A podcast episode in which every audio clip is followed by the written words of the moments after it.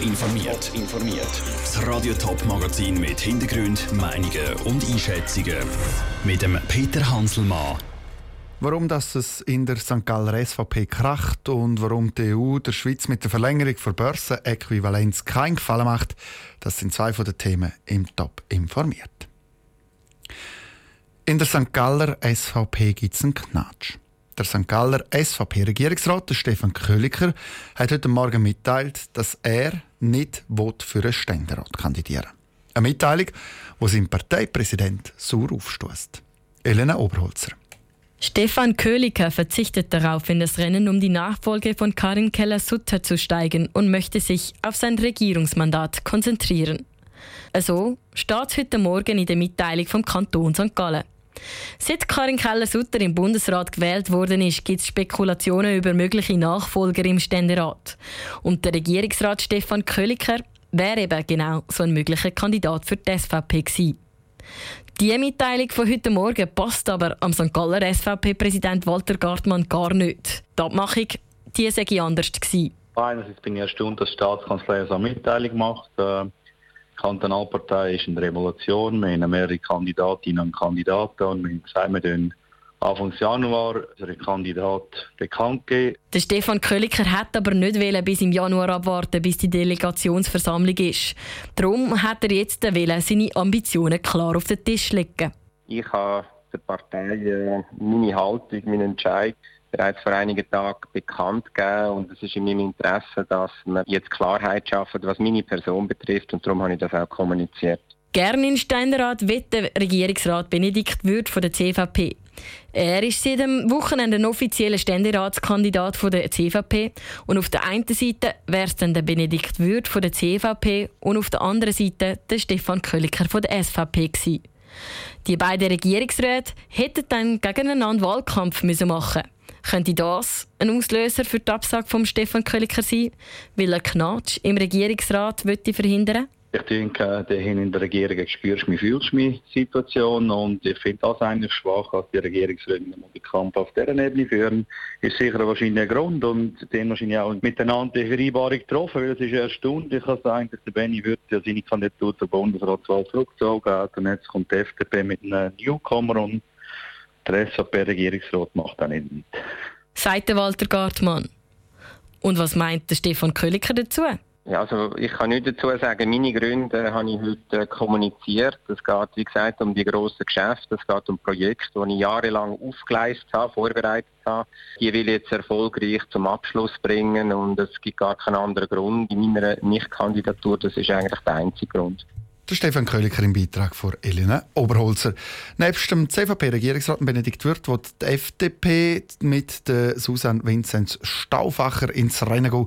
Sie soll für die FDP den Sitz von Karin Keller-Sutter verteidigen. Die SVP die entscheidet, wir haben es gehört, dann im Januar, wer für sie ins Rennen geht.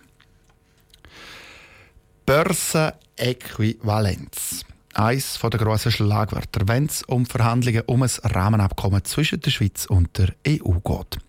Die EU die hat einmal droht damit, um die Börsenäquivalenz aufzuheben, wenn die Schweiz mit dem Rahmenabkommen nicht vorwärts macht.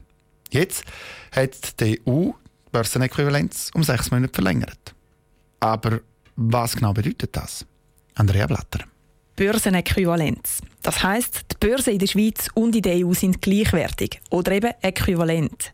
Konkret heißt es also für Unternehmen aus der EU, zum Beispiel die Deutsche Bank, dass sie Aktien von der Winterthur Sulzer handeln, und zwar in der EU und in der Schweiz. Ohne Börsenäquivalenz dürfte die Deutsche Bank das nicht, sondern müsste Schweizer Wertpapier im Ausland kaufen, zum Beispiel in Frankfurt. Schweizer Unternehmen wie eben Zulzer können nämlich selber entscheiden, wo das ihre Aktien verkauft werden. Für sie hat es also nicht unbedingt direkte Konsequenzen, wenn die Börsen nicht mehr äquivalent wären. Und auch für Normalbürger nicht. Für die Schweizer Börsen aber schon, weil eben beispielsweise die Deutsche Bank die Aktien von der Sulzer dann nicht mehr in Zürich wird kaufen, sondern in Frankfurt und dann außerhalb der Schweiz damit handeln. Und das würde bedeuten, dass Jobs im Finanzsektor, zum Beispiel von Finanzanalysten oder Börsenmaklern, auf dem Spiel könnten stehen. Auch wenn die Auswirkungen für Unternehmen oder eben Normalbürger also nicht riesig wären, aus Sicht von Wirtschaftsexperten muss die Situation rund um die Börsenäquivalenz gleich geklärt werden. Die Verlängerung um sechs Monate breche also eigentlich gar nichts, zum Beispiel der Radiotop-Wirtschaftsexperte Martin Spieler. Bin überhaupt nicht erleichtert. Erstens mal sind sechs Monate in so einem politischen Kontext sehr kurz und zweitens wissen wir jetzt schon, dass das Rahmenabkommen politisch kaum realisiert werden kann und das heisst, wird rund um die Börseäquivalent spätestens Mitte des nächsten Jahres wird schwierig werden. Ähnlich tut es auch bei Wirtschaftsexperte Peter V. Kuhns. Die ganze Diskussion einfach um sechs Monate verlagern, nützt gar niemandem etwas.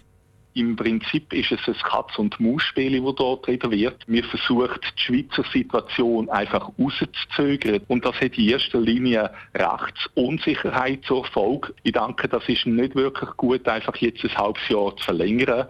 Zum Teil muss man sagen, ein Anti-Checken ist besser als umgekehrt. Unsicherheit ist nämlich Gift für die Börse.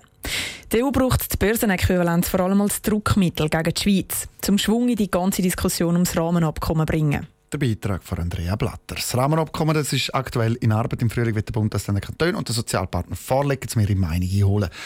Ausführliche Hintergründe und Informationen dazu gibt es auf toponline.ch. Ende Jahr tritt sie jetzt also definitiv ab. Doris Leuthardt, die amtsälteste Bundesrätin. 2006 ist sie im Bundesrat gewählt worden. Heute hat sich Doris Leuthardt von den Journalisten im Bundeshaus verabschiedet. Der Matthias Strasser war dabei. Gewesen. Doris Leuthardt gilt als sehr dossiersichere, kompetente Bundesrätin, die kaum je um eine Antwort verlegen war. Und gleich eine Frage hat sie heute, wo sie sich vom Journalistenchor im Bundeshaus hat verabschiedet, nicht beantworten Auf die Frage von einer Journalistin, ob sie denn schon Ferienreisen geplant haben, hat sie gesagt: äh, Ja, aber die sage ich Ihnen jetzt nicht. Der Abschied war schon eine Chance für einen Rückblick mit ein bisschen Distanz. Ein Rückblick auf ein Bundesratsmandat, das mit über zwölf Jahren lang war. Seit 2006 hat sich einiges verändert. Nur schon mit, mit unseren Smartphones haben wir verschiedene Entwicklungsstadien äh, durchgelaufen. Ich denke auch die Kommunikation natürlich für ein Departement hat sich komplett verändert. Digitalisierung hat also die Bundesrätin auch beschäftigt. Sie hat sie vorantrieben in ihrem Umwelt-, Verkehrs-, Energie- und Kommunikationsdepartement. Aber manchmal ist sie sprichwörtlich an den Türen zum Bundesratszimmer gescheitert. Wir machen heute die Bundesratssitzungen in meinem Departement seit diesem Jahr digital. Also ich habe keine Papiere mehr. Ich darf sie aber dann nicht ins Bundesratszimmer mitnehmen. Dort muss ich dann wieder meine Traktanenliste ausdrucken und die Bemerkungen. Vielleicht käme ja das in Zukunft, hoffen Sie. Für sich selber wünscht sich Doris Leuthardt mehr Zeit nach dieser intensiven Phase im Bundesrat. Zeit, wo sie dann schon irgendwie werde füllen, bei sich daheim im aargauischen Freiamt. Und man muss auch zugeben, wir haben natürlich nicht so viel Abwechslung wie im städtischen Bereich. Es bleibt äh, Lesen äh, und Sport machen oder Musik machen. Das ist die Hauptbeschäftigung, denke ich, vieler Menschen und schadet immerhin nichts. Und weil Doris Leuthardt jung ist, Bundesrätin geworden, tritt sie relativ jung wieder ab. Nicht auszuschließen also, dass sie nach einer Pause dann doch wieder die eine oder andere Aufgabe wird übernehmen. Top informiert, auch als Podcast. Mehr Informationen gibt es auf toponline.ch.